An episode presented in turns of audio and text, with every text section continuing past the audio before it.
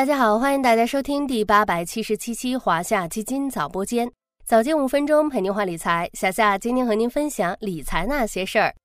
随着中国人民银行、国家金融监督管理总局关于降低存量首套住房贷款利率有关注意事项的通知的下发，存量房贷利率下调这一堪称重量级的靴子终于正式落地。无数房贷族可以自主申请降低房贷利率，从而减轻月供压力。一时间，存量房贷利率究竟是个啥？怎么降？什么时候才能去银行申请办理利率调整，成为大家伙儿更关心的话题。这几天，各家银行纷纷就存量房贷利率调整范围、调整方式、申请渠道、申请时间、首套房认定等问题一一进行了解答。咱们今天就来聊聊大家关心的存量房贷利率问题。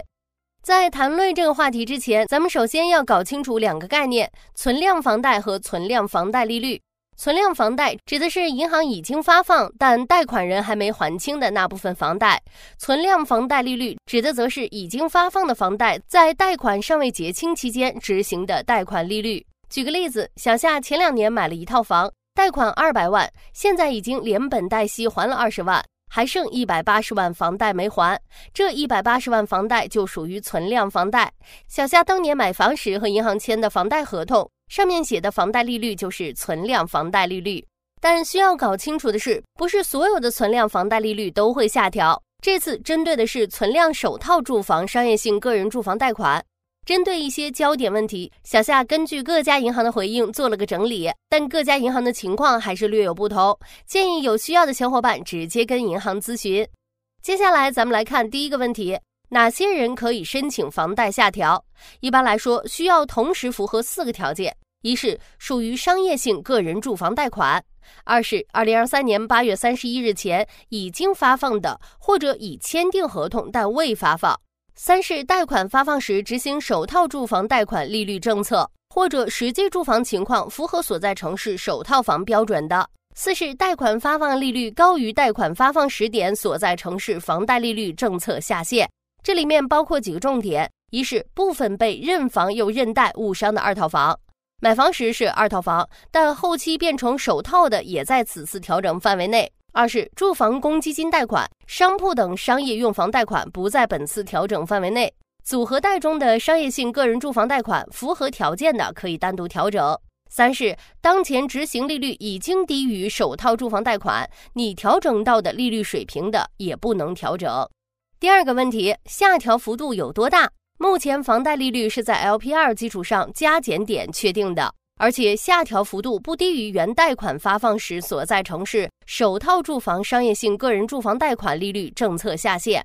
有机构测算，存量首套住房商业性个人住房贷款利率调整后，房贷平均降幅约为零点八个百分点。以一百万元、二十五年期、原利率百分之五点一的存量房贷为例，假设房贷利率降至百分之四点三，可节约贷款人利息支出每年超五千元。不过，这里要特别说明的是，相比二线城市，一线城市存量房贷利率的下调空间比较小。以北京为例，二零一九年十月到现在，首套商业性个人住房贷款利率下限为相应期限的贷款市场报价利率加五十五个 BP。绝大多数购房者当时已经申请到最低的政策利率下限，这次没有多少调低空间。其他城市的情况，小夏放了一张表，大家可以对应查询。第二个问题，很多人贷款买房时还没有 LPR，这种该怎么调呢？九月四日，中国人民银行北京分行回应，正在研究 LPR 改革之前的存量房贷利率调整方案，九月二十五日之前向社会公布。第三个问题，什么时候可以向银行申请办理？中国人民银行通知的时间是九月二十五日起，各家银行回应的时间也差不多是这天开放线上线下服务渠道，大家后续可以关注银行的具体公告。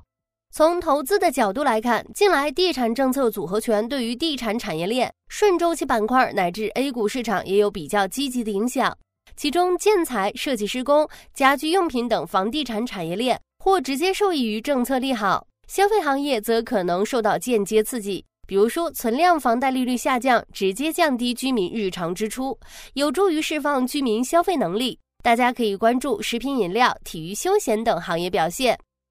好了，今天的华夏基金早播间到这里就要结束了，感谢您的收听，我们下期再见。